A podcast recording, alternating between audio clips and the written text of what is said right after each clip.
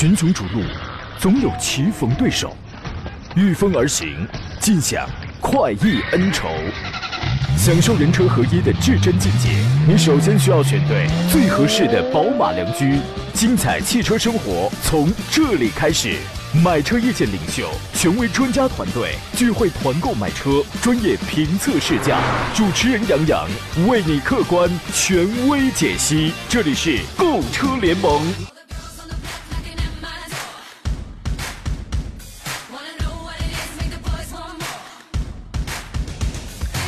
来，诸位，周三上午，山东交通广播的专业汽车节目《购车联盟》为您开拔启航了。我是杨洋，在济南问候全山东的汽车朋友。话说，我今天早晨六点半起床，出门去体检，然后在济南的路这个这个道路上闪转腾挪，斧钺钩叉呀，终于到达。嚯，还是那么多人。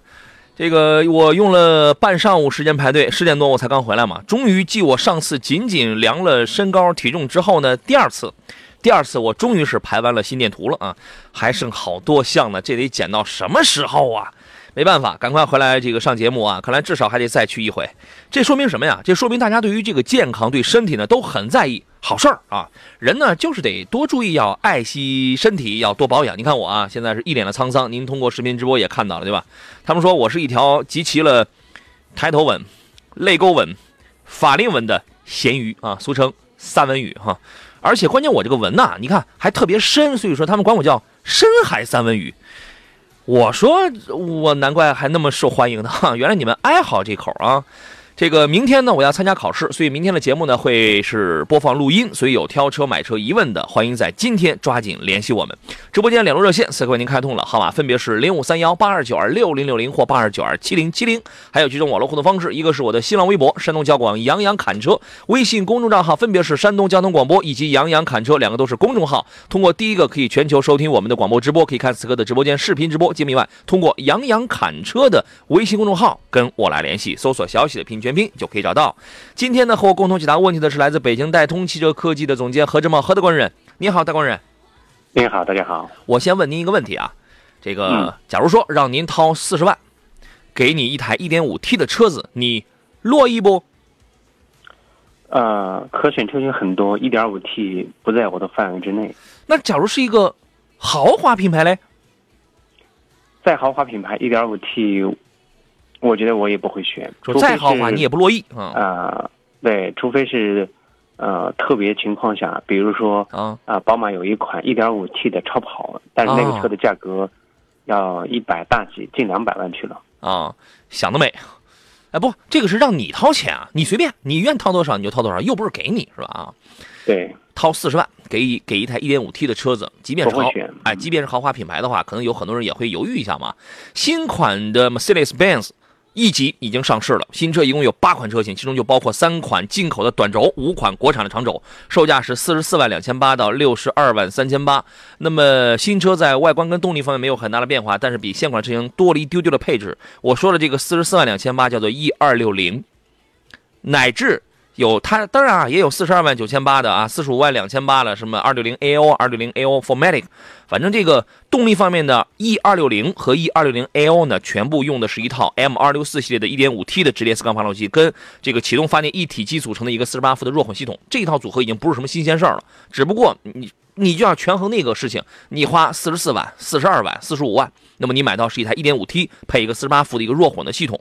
啊，那么如果我们参考一下海外的那个新款 C 级，因为它它跟海外新款 C 级的动力是完全一样的，那么大概是一百六十牛米啊，后驱跟四驱的，从账面数据上去看，提速还是 OK 的，大概在这个九秒左右吧。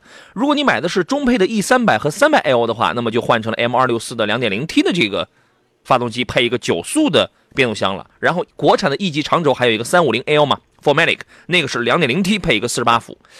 所以说，这个是它所有的这些这些动力组合。您觉得这里边有没有一些就是说想说点什么的？那个四十多万的一点五 T 的那个。首先，我们看到这个呃，在豪华车市，呃，一些大品牌也开始做了一些动作。嗯。呃，车的话，尽可能的小排量，同时的话加入这个微混，然后降低车的这个碳排放。嗯。啊，这是核心的一个目的，也是一个目标。但实际上，对于车辆的使用驾乘体验方面来讲的话，啊，相比较上代车型，甚至呃横向对比来讲，呃，它并没有太多的优势，所以说看不懂，看不懂啊。嗯，这个什么样的人会买这个车？可能也会有人会买啊，就是花一个，我原来我讲的是花一个相对低的钱去圆一个豪车的梦想。但是朋友，你这个钱不低啊，你这个钱你去买这个动力是浪费掉的，你是浪费掉的。所以说你怎么着也得买个三百，对吧？那你买个三百的话，好家伙，先准备 E 三百 L 时尚版四十六万五千八，运动版四十九万九千八啊！你先准备这个四这个四十六万，办完了奔着五十出头去吧。你买到了这个才是真的奔驰 E 级，然后你再去考虑现在还爆还爆胎否，还这个断轴否，你再去考虑那样的一些问题啊。这个再说一款新车，然后马上来看大家的这些个问题，提问的人很多啊。呃，我记得在今年大概是我忘了啊，今年大概是换国五换国六那一阵儿吗？还是在哪个月份？我们不是举办了一场第五十集七的这个洋看人团，当时日产全系的团购嘛。呃，有好多听众当时是喜爱日产途达，因为在我们节目上，大家对那个车也比较了解，而且我是全省、全山东第一个评测那台车的嘛，性能确实很强悍。但是呢，由于排放一直跟不上国六的这个标准，所以当时是就没货了，你买不到了。然后呢，呃，很多人报名想买途达，但是没车啊，这个真没办法，全国你都调不到，就是全国你可能会调到，但调到你回来你没有任何意义。那么现在呢，有一个消息，就是二零二零款的途达正式上市了，还是两点五，还是六款车，售价是十六万九千八到二十四万。八千三啊，那么你要想买个四驱的话，就是二十二万、二十四万，你就能买到一个四驱的了。我觉得这个其实性价比还是还是还是还是 OK 的。郑州日产跟东风日产两个经销商你都可以买得到。那么这一次呢，配置上有点增加啊，比如说全系标配了胎压监测啊，可以实时监测那个胎压嘛。然后呢，这个还有一些智联，一些智联车载 WiFi。啊，终于把这个软件方面终于提升了！我的天哪，日产就是应有些老车型应该好好的提升一下软件的功能，包括英菲尼迪啊。呃，七英寸的屏幕升级到了九英九英寸了，还是那些越野的东西，非承载、四驱、后桥差速锁、两点七几的那个低速比，然后呢还是那个七速手自一体，但是这次是国六的排放啊，这个车还是可以玩吧，何工？对，可以的，可以买来玩，这个没有问题啊。呃，来看诸位的问题。甜蜜酱儿说：“深海三文鱼，我就是。我来看看你，你看，还有人说呢，说这个杨洋你看起来并不胖啊，为什么天天说自个儿是胖子？我这还不胖，你亏不亏心啊？随便说，你好，杨洋，我人呢现在在青岛，我想买长安汽车，请你帮着砍下价，能行吗？我主要没那么多功夫，你知道吗？这个让让热线朋友先飞一会儿。这个怎么说呢？我说我要是开通了这项服务啊，整天真的不用干别的了。”一天万八千台车应该是好弄啊，你知道吗？呃，长安啊，这个我就不帮你砍了，好吧？我们还是走大批量这个团购吧。这个长安呢，应该是在这个月，因为长安的活动非常多，长安就是厂商区域他们自己搞的这个活动就非常多，这个月应该就有啊。你趁着这个活动，你差不多你就买就好了，好吧？星星点灯说：“主持人好，老师好，请点评一下哈弗 F 七、名爵 HS、吉利博越啊，要求十五万左右落地，后期维修保养方面哪个更有优势？如果资金充裕，领克零一是不是最好的选择？那你得资金那得充裕啊，对吧？啊，何工怎么看这个问题？呃，对，如果在十五万左右的话，这些车其实都是在可选范围之内。嗯，领克零一的话，它如果十五万左右选到的车。”啊，一点五 T，呃，我觉得这个车型还是可以是可以考虑一点五 T 的标配。如果预算多一点，可选择二点零 T 的是没问题的。对啊，其他的像呃这个哈弗的 HS 七，这个这个车型的话，我觉得是可以看的。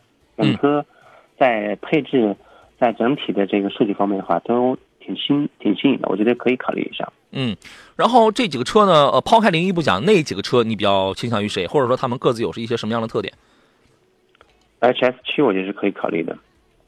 F 七，哈弗的 F 七是吧？哈弗 F 七对。哎，如果你看的是 F 七的话，这个运动性能这个你可以考虑，但是呢，你可以把它和 HS 去比较一下。呃，两个车都都非常的运动，因为 F 七呢，它是一个后出的一个产品，呃，它会比照了前面的一些对手做一些小的这个这个提升。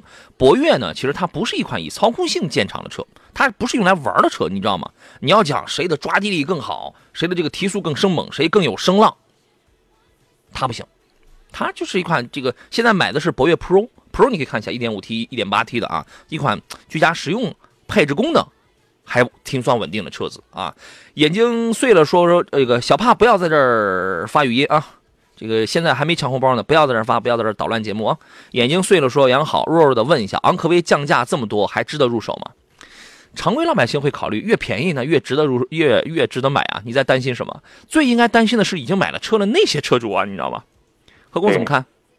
昂科威目前来讲，我们看到这个呃现有现款车辆的话，它的呃折扣力度真真的是很大，因为新款要来了，新款的昂科威它在诸多方面做了挺大幅度的一个改进，嗯，所以说呃如果说你要呃买车价格合适的话，其实上一个版本就现款的这个昂科威也是可以买的，没问题。嗯，呃昂科威要买的话，最好是买个 2.0T 配 9AT 的，但是 9AT 对买完了之后出门找个改装店。把分体式空气衬套立刻改个一体轴，啊，立体立刻改个一体轴，不然就是说你买到了这个车是有断轴的隐患，是一直在的。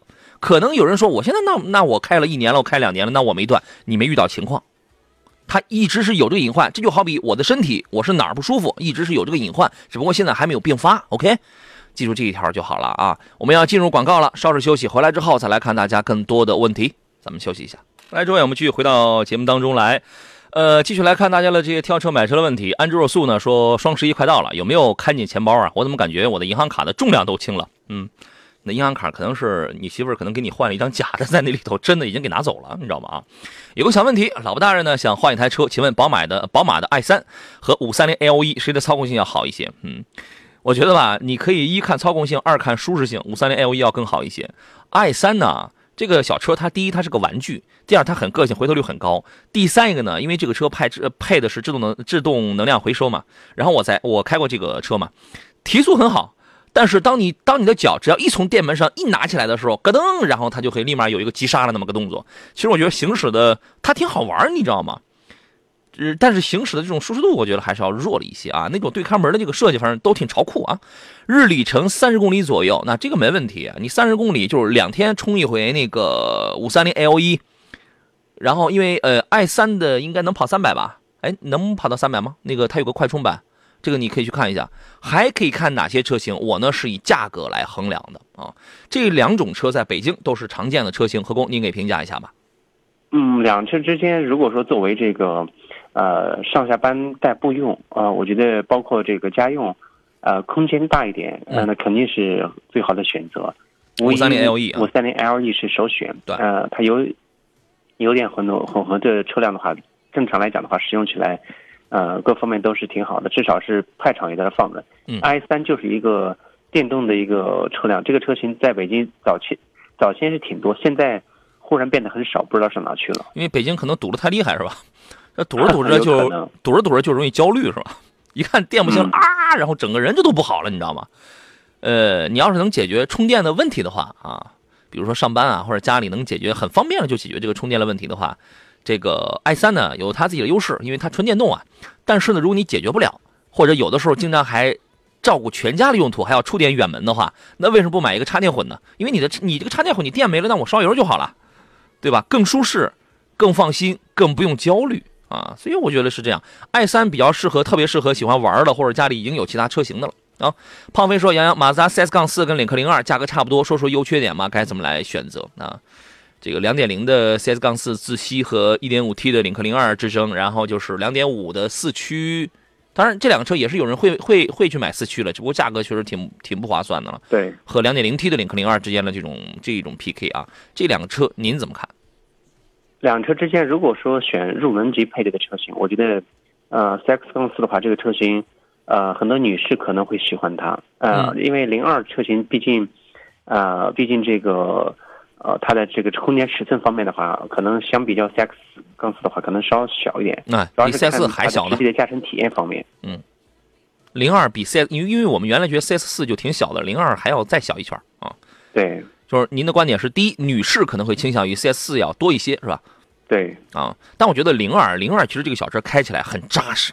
你不要看它一点五 T 是那个三缸机，那那那个动力动力不输两点零的 CS 杠四呢，动力比那个甚至要好。这个在这个提速上啊，然后呢，我觉得也挺梦幻，也挺另类的。养护费用实际上两个车相差不了太多啊，因为 CS 杠四是五千公里养一回，差不多四五百块钱是吧？然后那个。零二呢是应该也，它应该也是领领克都是一万公里养一回，然后是九百六十块钱，所以油耗啊什么你这个你都差不出什么来，所以我觉得第一看风格，第二看驾驶感受，第三看空间，你琢磨琢磨。从操控性上去讲的话，我认为领克零二的，呃，给我的这个扎实感要更好一些，就是操控很有很有很有很有信心，你知道吗？啊，互利共赢说三十万左右的插电混动有哪几款可供选择？你是要什么车型啊？轿车还是 SUV 啊？这个是三十万左右，三十万左右的这个插电混动啊，你有什么推荐的？对，呃，三十万左右的插电混动车型，嗯。SUV 里边的可能要多一些，做一个筛选，因为有自主品牌，有这个合资的车型。嗯嗯。呃，轿车还是 SUV 还是有的可选的。嗯，我觉得 SUV 可能要多一些，而且那个那个轿轿车也有，比如途那个那个那个谁，轿车那个叫什么来？帕萨特，帕萨特不是有个 PHEV 吗？那个二十来万。PHEV 的，对。啊，那个那个二十来万，呃，这个车呢，我给我的试驾感受是。悬架的支撑各方面都非常的好。其实这个车开起来，因为同期有一个途观 L 的一个 PHEV，那个也那那个是三十万，但是呢，因为途观 L 它这个重心比较高，你知道吗？但是就是真正的在提速的时候，那个帕萨特插电混。非常流畅，而且非常安静，你会怀疑你简你就是没打着火。它有一个 GTE 模式，GTE 实际上比那个 Sport 还 Sport。你一摁那个，你哎，我在车外，我我就一听那个声音，我就我就知道这个驾驶员一定是开了这个模式了。整个也，而且这个还有一个按键可以模拟排气声浪，你知道吗？哈，差不多，呃，这个现在买这个车应该是送充送充电桩的，呃，差不多也是纯电跑六十来公里，大家水平也都差不多。另外，比亚迪唐的 DM 这个你也可以你也可以考虑，也是二十多万，二十到三十万。这几个车应该说还是比较主流的，你可以琢磨琢磨啊。呃，安卓叔叔说谢谢何工跟杨洋的建议，那就五三零 LE 了。不过我有预感，这可能是我这双十一最大的一个消费了，再次感谢啊。不能光顾媳妇儿，有的时候吧，主持人你也得顾一顾。你们不是老捧我吗？是吧？我也我也得过双十一，捧一捧我啊。这个刚才有朋友给我在杨洋侃车微信上给我发了一个一条微信。啊，生产肥料的张顺奇说：“杨老师你好，我是山东的，北京的车便宜可买吗？看的是混动版的奥德赛，据说便宜很多，敢买吗？”我我给他回了几个字，我说：“北京的车就是便宜啊，但理论上不会差太多。”啊，选择正规四 S 店，问题是有没有捆绑条件？他说没问，你提示的好，这几年一直听你的节目，听交通广播六七年了，老羊毛了。他说条件第一年保险在他们店交，二十七万五千八的奥德赛混动，店里面报价是二十三万五千八，就便宜了四万喽。那就不少了。他说：“你说这个坑是不是有是不是有一点大？如果说差便宜四万，只是第一年保险在他们店交的话，您觉得合不合适？”呃，首先我我要给做一个中肯的建议。嗯。呃，您咨询的这个店家是正规的 4S 店，还是这个汽车销售市场的二级经销商？嗯。如果是二级经销商的话，理都不要理。嗯。这款车型，本田的。CRV 也好，还是爱丽绅也好，混动版的车型上市时间不久。嗯，你指望它有四万的优惠，不大可能。我觉得，我觉得，嗯，小孩可能都得要反思一下。这是三毛哪吒是吧？其实啊，现在忽悠人的把戏很多，因为车市现在这虽然车市呃情况不好，但是这两版这两款混动版的车型上市以后，嗯，啊，它的销售价格一直还是比较坚挺的。嗯，你指望它一下上来之后就降到四万，嗯。这个可能性不太大，确实。如果说他要这样的话，呃，因为我刚才我在想，你是办分期吗？他呃，恐怕捆绑条件什么，绝对不，绝对不只是只是第一年在他店里买保险这么的简单，是吧？好好问问，好好问问清楚啊。所以第一条是选择正规的四 S 店，这个是 奋斗八零后说，金刚葫芦娃就是葫芦娃，就是是吧？这个确实很悬啊，这个特别的悬。你说四万，就是我就是我刚才说的，会便宜，但应该不会，它不会差那么大，你知道吗？墨韵说话说，天天这么多买车的呀，是啊，就是很多买车的呀。我觉得地球上的车都快比人多了。我我记得哪一年的时候，当时就说济南一天上牌六百多台吧，好像是好多年前了。那你说能不堵吗？说我就天天听节目，等成了专家了，我就不用麻烦杨哥了。你知道我们这个节目其实培育了很多，就是他们在自己朋友圈里边的懂车帝，真的是培养了很多。而且我知道，我我我有我光就是明着告诉我的有几个听众是公交司机，你知道吗？嗨，你在听吗？你们在听吗？每天呀，哎呀，强迫他车上的所有人必须要听我的节目，我挺高兴的，他们挺受罪的。你。你知道吧？啊，这个赵公子说：“杨仔，领克零三高配怎么样？帮忙解说一下。您指的是零三加吗？零三加现在济南还没车呢啊。这个两百五十多匹的那个，你你还是指的是就是十五万一，一点五 T 十五万一的那个普通的一点五 T 的那个高配零三是一款很好玩的车子啊。两点零 T 那个零三加价格我觉得太贵了，你得有钱成什么样，你买那个玩对吧？何工觉得呢？呃，领克的话，如果说真是喜爱它的话，选一台零三加二点零 T，八 AT 再加一套四驱的车型，那不得起飞呀？在十八到二十万左右，这个车型我觉得，呃，我是特别想去试试试这个车。这个车真至少是前段时间我的几个朋友他们去试驾体验过之后，反馈都是很好的。绝对，而且还有四驱，是可以去看看，是吧？还有四驱，是吧？你这个东西，那你那你随便跑就是了。这个这个车呢，现在就是还没有到店呢啊，现在还不大到店。但一点他说一点五 T 的嘛，一点五 T 那个顶配的指导价是十五万一，十五万一千几来着。我当时我在珠海，我在开这台车的时候，我就想问问他有没有给我的折扣，要是有的话，我就买一台来玩。那应该是去年，是去年还是还还是前年来的？车呢，没有什么太高的实用性，然后呢，就是空间也这个比较小，而且。以我对那台车的这个印象，当时来来来讲的话，这个内饰呢用料很好，但是做工挺，就是整个的布局设计是简约美，它是它是简约美，硬件设计的比软件好，就是软件呢它不太具备，哎，但是那块屏啊，那块屏是幺零八零 P 的，零三的那块屏比最早出的零一的屏的清晰度、反馈的灵敏度更好，你知道吗？就是因为它是幺零八零 P，因为它是后出的嘛，后加的，嗯，座椅挺舒服，舒适的舒服当中带点偏硬。呃，操控性很好，你不要在乎它是个三缸机，你去一开你就知道到底这个它那个抖不抖了。你不要老是在炕头上听啊，这个挺好玩的车子，完完全足够了。你回来你愿意改，那那这个你就改啊。春暖花开说：“老师你好，我想问一下，别克英朗 1.3T，价格十三万多那款车怎么样？英朗现在买的不都是一点零 T 吗？”呃，别克英朗这个车型的话，如果选到 1.3T，现在。有车别克旗下，我看大部分都是一点零 T、一点三 T，嗯，单缸的动力。呃，主要看如果特别喜欢这个车的话，可以去看看。然后优惠幅度现在还是蛮大的，价格十三万。我就跟你讲，英朗买英朗的人基本上都会花个六到九万之间买一台车就可以了。你花十三万去买英朗，不值。换车啊！我们进广告，马上回来。小李，群雄逐鹿，总有棋逢对手。御风而行，尽享快意恩仇，享受人车合一的至臻境界。你首先需要选对最合适的宝马良驹，精彩汽车生活从这里开始。买车意见领袖，权威专家团队聚会团购买车，专业评测试驾，主持人杨洋为你客观权威解析。这里是购车联盟。来，诸位，十一点三十三，这里是礼拜三为您直播的山东交通广播专业汽车节目《购车联盟》，我是杨洋啊。遇到了挑车买车难的问题，欢迎在我们的节目当中来寻求这个最符合你的一些需要的答案。我常说，车无绝对有优劣好坏之分，只有适合与否。你越想，你越会觉得这也是个真理啊。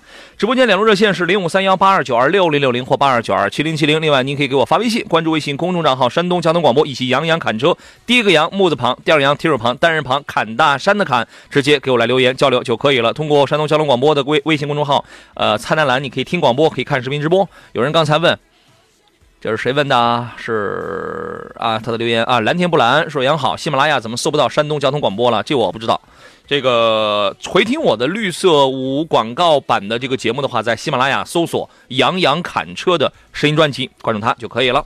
今天做场宾呢是来自北京戴通汽车科技的总监何志茂，何德官人，你好，戴官人。你好，大家好。咱们从头来看诸位的问题啊。邱邱义农是昨天问的吉利嘉际那个那位朋友，他说买 1.5T 的还是买1.8的？买 1.5T 的。他说 1.5T 三缸加48伏能开七八年吗？那人家那个我刚才节目一开始买奔驰 E 260的，那是不是就不用火了？也就，是啊，对吧？没问题。车你记住，就是人呐，人这种动物啊，你有的时候你比如说啊，这个天窗漏水了，这天窗吱嘎吱嘎响了，或者说有你这个车有这个毛病那个毛病了。里边有质量问题，对吧？但是里边真的也有很多人你不会用，或者你你你没有去上心，你没有去保养它，你把它给弄坏了，真有真真有这样的东西。呃，这个那个产品买回来，它不是摆在这儿，你可劲儿的弄，它都一辈子它坏不了的。好好的爱惜它，好好的养护它，那才 OK 啊。这个唯一存在说，你好，杨，最近发现了一个加油站啊，油特别耐烧，一箱油多跑。快一百五十公里，哦，是真的吗？车跑了这么夸张吗？啊，车跑了两万多公里了，早上启动以后呢，车里边也没什么味儿啊。以上早上启动后，车后有车后有味儿，呃，油耐烧对车有影响吗？朋友说添加剂加少了，这个何工来给来给指点一下。呃，首先这样的车的，如果呢油耐烧，就是高标号汽油，它一般比低标号的汽油它的呃这个跑的公里数适当要多一点。比如说你要加九二的油和九八的油，它确实有差距。嗯。呃，但是这种情况有可能是你赶的这个批次的油，呃，它的这个添加剂或者油品相对来讲确实好一点。嗯，呃，山东各地的油品差别千差万别，本身山东很多地方它就具备这种，呃，生产汽油的这个能力。嗯，你说要多跑一百五十公里，我觉得这个是不是有点悬了？呃，还真有，但是这个是极少的。哦，那你像他描述的这种情况，也没有味儿，什么就各方面也都很好，不影响。正常正常的话，对于车辆的这个状况是有没有什么太大影响，所以不用太担心。那就行。编织袋包装说：“杨洋年前有奥迪的团购会吗？这个应该是不会有，这个应该不会有啊。”胖飞说：“我一直在二手车跟新车之间考虑，该买二手准新车还是新车？有什么意见？注意事项？”我原来有一个观点啊，也对，也不对。啊，就是我私下里有一个观点，也对也不对。我一直觉得，与其要买个准新车，还不如直接买个新车得了。因为我发现，在车价上没有差出多少来。因为准新车往往它不会卖的你很便宜，你知道吗？但是你无非你就省个税钱，啊，你省个购置税钱了。但是省那点吧，我觉得，哎呀，我为啥我不添那点，我去买个新车呢？我那我那我多放心。这个观点也对也不对哈。这个事儿我觉得其实很难一概而论吧。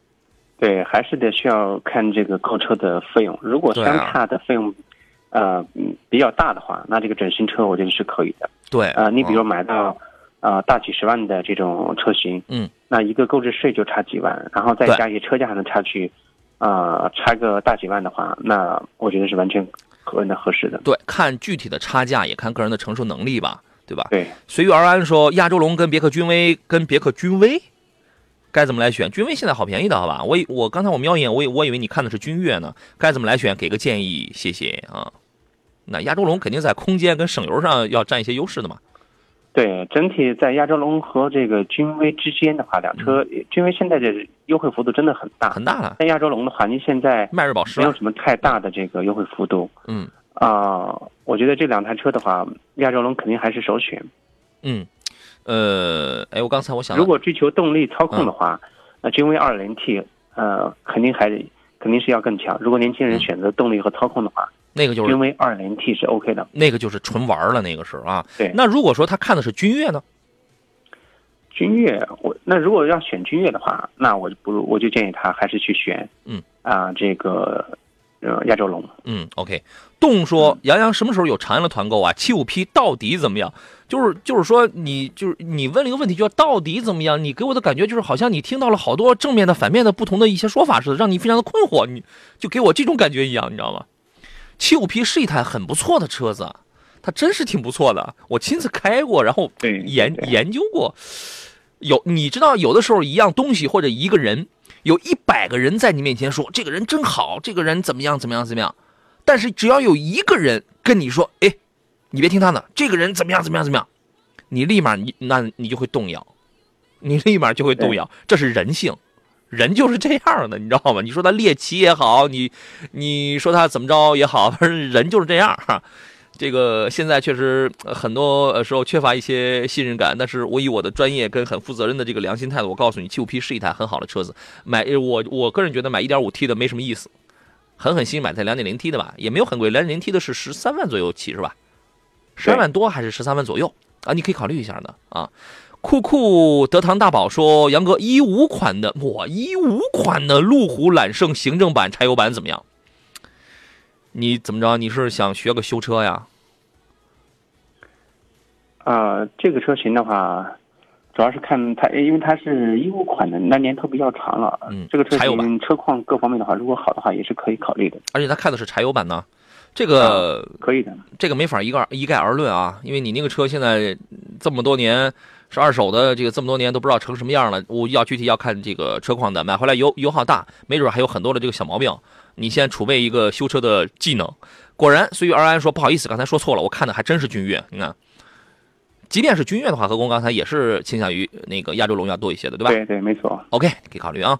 远在咫尺说：“杨哥好，老师好。我朋友呢，三十八岁，看了三款车，请老师帮忙指导一下。一个是途锐二零一九款三点零 TSI 瑞风版国六；一个是 Prado 二零一九款三点五升自动 TXL 尊享版后挂备胎的那个；一个是大切二零一九款三点六啊，后边我就看不大清了。呃，说到这儿就可以了，因为大切一定是被首先被淘汰的那个。”首先，大切也花不了那么多钱。我们前段时间看到有车友买到的大切，他没说价格，三十大三十几万啊，三十呃不到四十啊，三十三十几万就可以买到这个大切了。对，你要花到五十左右去买大切，他说五十了吗？里面肯定是要排除在外的。他他没说价格啊，反正三反正三点六的大切也不便宜了。嗯，这三个车按照他也没什么具体的需要啊。我再找一下，我看它这条后边能显示全吧？有有有的时候大家发的比较的长啊，然后后边啊有，呃，大切二二零一九款三点六的旗舰尊耀版嘛，旗舰嘛，对吧？偶尔出去溜达溜达，注重性价比，主要是要求后期省心就行，其他不考虑。我给他推荐的是大切，你觉得听完了我们节目之后，他还会跟你好吗？性能很好，毛病很多，嗯，这仨车你根据他的需要，你给分析一下吧。呃，三车之间的话，我建议，因为途锐的话，啊，它如果选到三点零涡轮增压的这款车型，呃，上新上市的车型，啊，性综合性能来讲是很好的，但是这个车的费用，呃，五十多万左右是搞不定的，所以三车之间，我现在建议还是，呃，中规中矩选一个，呃，普拉多，啊，这是一个比较中规中矩的选择。嗯，三点五的普拉多还是 OK 的，对对吧？途锐的价格其实也要略高一些的啊。略高了，它这个价格只能买到二点零 T 的途锐啊，它看的是三点零 TSI 的嘛。然后呢，在这里边比较好养活的，而且比较朴素啊、泼辣一些的，还是普拉多，还是普拉多啊。途锐呢，相当于是一个绅士啊，普拉多呢是一个穿坎肩的，穿导演导演那个坎肩的啊。这个，呃，最不提说杨猛士有民用版吗？猛士其实它不分军用版跟民用版，猛士就是那个。人家就是一台军用军用车，你非要给起一个军用版、民用版，那个民用给你一个，你你敢开啊？你你敢开出去啊？这个有啊，有你所谓的民用版，买个北汽勇士就可以了，对吧？你买了那个就完全没问题啊。这个航说杨杨说杨老师，沃兰多这个车怎么样呀？哎呀，我觉得大家为什么这么想不开呢？非要买个沃兰多呀？非要买个 GL 六啊？就是图个便宜好看吗？嗯。这个车反正我是不推荐的，何何工，您说说您的观点吧。呃，从价位区间可选的车型还是很多的，乌兰多也好，这个 G L 六也好，这个小尺寸的小 M P V 车型，呃，其实，呃，之前的市场反馈一直不是太好，所以我不建议去选择它。还有其他车型可选的。对，不要只是图好看啊，造型确实很动感，是吧？发动机确实挺糟烂，你知道吗？对这个酷酷的那个说啊，他啊，他刚才打错了，看的是一九款的柴油版的揽胜行政版。你还坚持刚才的观点吗？挺好的，挺好的。柴油的其实挺省油的，但是这个油品啊，跟这个你包括这个这个车确实会出很多的故障，确确实有很多的这个小毛病。呃，也有开这个车的人吧，反正都是一般开这个车的人，有有的人他不会告诉你这个车哪儿哪儿会有很多的小毛病，你知道吧？风满楼说：“打算看看雷克萨斯 RX 三百同价位的哪一款车？哎，同多同价位哪一款车性价比比较高？家庭用？R 啊 R 叉三百，你看看现在它加不加价？那个 ES 三百，呃 ES 系列呢，尤其以三百 H 啊，它不是涨价嘛？涨价十月份来看的话，销量还不低，所以你就你就会发现这个国内的这个这个汽车消费市场啊，它就是有问题的，你知道吗？呃，只能哎，就是说买涨不买跌。”这一条是不是在很多行业当中都是存在的？啊，我觉得这个应该是不能一概而论的，主要是特定的粉丝群体，他们认准了这个品牌，嗯，价格高一点、低一点，对他们来讲无所谓，啊，意义不大，所以说该买还买，影响不大。但是你没有钱，换成其他车，你涨价，对，呃，不见得买。对，确实如此啊。然后呢，他看了那个 R 叉三百这个车怎么样？同价位还有什么值得推荐的呢？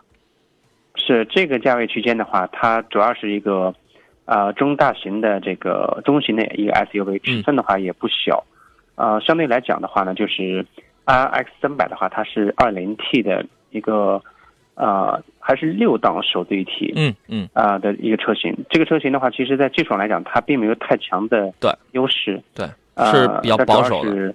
还有这个免免费的保养周期啊，包括品质可靠啊，各方面的话可能。来，时间很快啊，回到我们今天最后一段的这个节目当中，何工，你把那个二叉三百的这个评价最后再给说完吧。呃，这款车型它只是中规中矩的，呃，它并没有太多的这个技术亮点，嗯，啊，所以说很多车选它可能就是图个稳定，图个可靠可靠，嗯。外观的话呢，确实它的呃家族式的大脸谱，然后这个看起来也是比较也也比较凌厉的。其实这个价位区间可选的车型是有一大把，嗯，呃，起步价四十左右到这个高配的四驱版的车型要到五十八近六十这个区间，嗯，所以说这个范围区间，比如刚才提到的。连途锐的车型，包括一些这个中大型的车型，都是可以去看到了。所以说，啊，选它，嗯，可选的这个其他范围的车型还是挺多的。对，对手其实有很多，但是呢，这位朋友，对这位听众一定也是看好了它售后这块的这个便利程度，对吧？呃，严格来讲，R R R 叉三百呢，其实在这个动力啊，在操控啊，你包括它的这个变速箱是非常保守的，它是非常保守，就是说它在技术上不会特别的领先那种。R 叉。呃，R 叉三百呢，其实怎么说呢？现在我甚至觉得它是有一点点落后的，因为什么呢？因为你比如说那个 R 叉刚上了四五零 H，四五零 H 的技术，这个是非常棒的。但是呢，在燃油版的这个 R 叉三百当中，其实它的技术真的是比较落后的。同价位当中车有很多啊，你比如说这个宝马的也有，奥迪的也有，对，很多，是吧？这个，但是但是但是我我想你追求的肯定是，哎，说那个要那个省心，要那个省保养什么那个那个层级上的。你考虑一下，如果你不在意我们刚才说的这点的话，这个车是没问题，车你可以买啊。这个你们把别人的问题全都给顶掉了啊？好吧，我看杨洋侃车微信公众号上大家的这些个提问。独闯江湖说怎么还没有听到我了呢？他问的是大众速腾 1.4T 的豪华版，可以解说一下吧？呃，新其实新改款的大众的速腾这个车型，我觉得科学性还是挺大的。嗯，首先在这个。呃，外观方面它做了这个小幅度的改动，在动力方面依然沿用的是，啊，EA 二幺幺一点四 T 加这个七速双离合的变速箱这套总成。嗯，其实很多人纠结于这个变速箱稳定不稳定，实际上这个不是说咱们俩说了稳定还是不稳定的。嗯，市场的酒精考经过市场的酒精考验，一年我们看到上汽大众、一汽大众它在国内的销售的啊这个类型的车辆已经非常之大啊，相比较早些年来讲的话。可靠性要好了很多。实际上，呃，实际驾乘体验方面，它动力反应又快，油耗相对来讲要低。嗯，呃，我觉得这个车型看好可以买。嗯，OK。这个有位朋友飞飞越山海说，请讲一讲江淮的这个 M3 Plus，因为他要拉老人去医院，因为必须要用担架。问这个车能买吗？这个车你你这样看啊，第一，由于你的这个用途啊，你比如说你就在十万以下，你就想买一个得能放开担架那样的。一个一个担架得有个几米，反正你至少你需要一台五米的车子，对吧？你需要一台整车差不多得是五米的这样的这样的车子，然后还得是十万以下。那么你结你又你又你别的你不用看，你就光这个标准来讲的话，可选的余地就不多。除了江淮，那就是那就是风行。你还有什么别的选择吗？没有。其他的 MPV 呢？有 MPV，但往往都太小。我觉得江淮这个 M 三就可以比较大的，确实对对。呃，江淮还有 M 四、M 六什么那样的，它这个这个价格它是不一样的啊。这个车没啥大的问题，呃，手呃应该是没有自动，应该都是手动挡的是吧？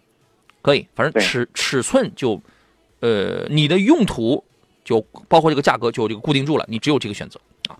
海纳百川说，预算十五六万，家庭用 SUV 选哪一个比较合适？帮我推荐一下。朋友，你这样问啊，就是比较业余。你这样问呢，就好比，然后呢，我跟我老婆说。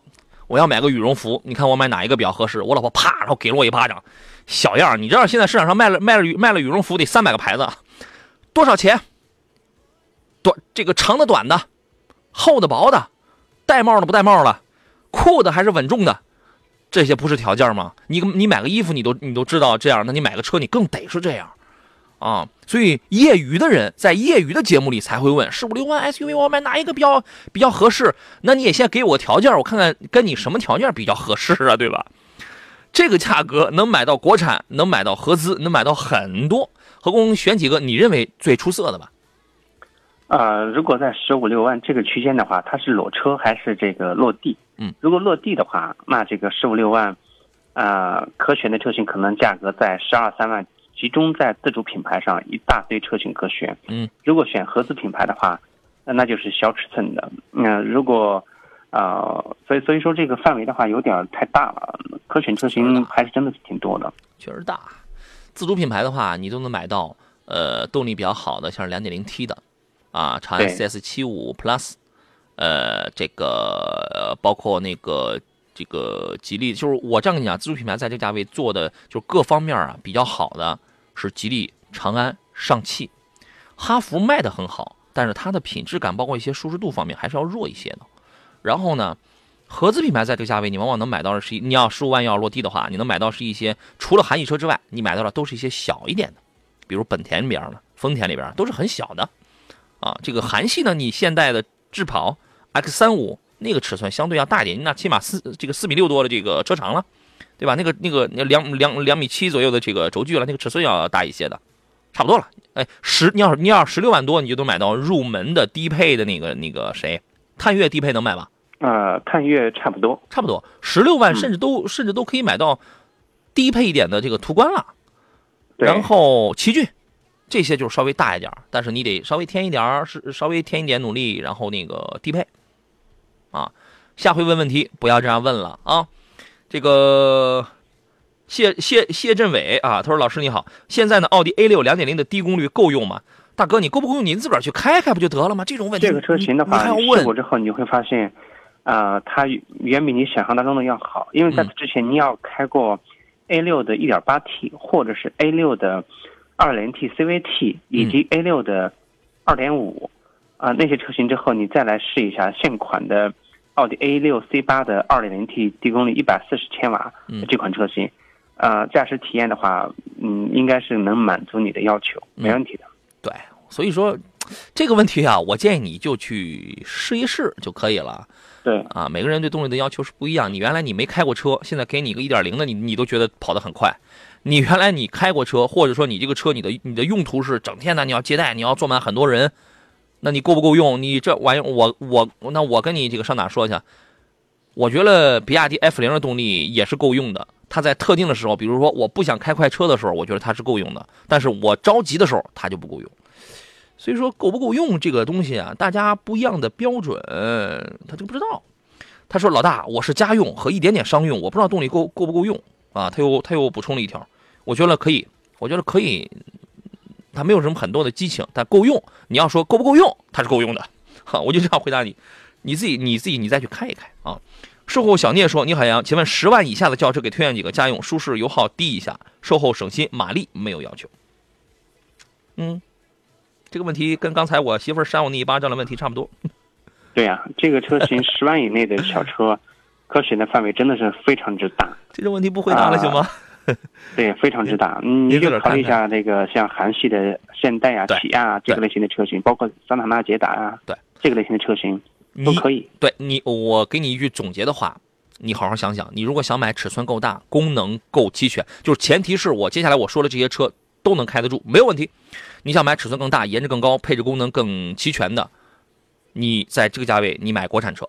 你如果想要点面子，想就是你所谓的面子啊，你想买个合资品牌的话，你就朝着韩系车去，啊，就是这样。呃，A K K 说开公交的在听，全车都在听，直播结束了，还有喜马拉雅继续啊，哼。辛苦了，兄弟，路上注意安全。全车的父老乡亲们，你们受累了。好了，今天节目到这儿了，再次感谢何工来做客，咱们下回见啊。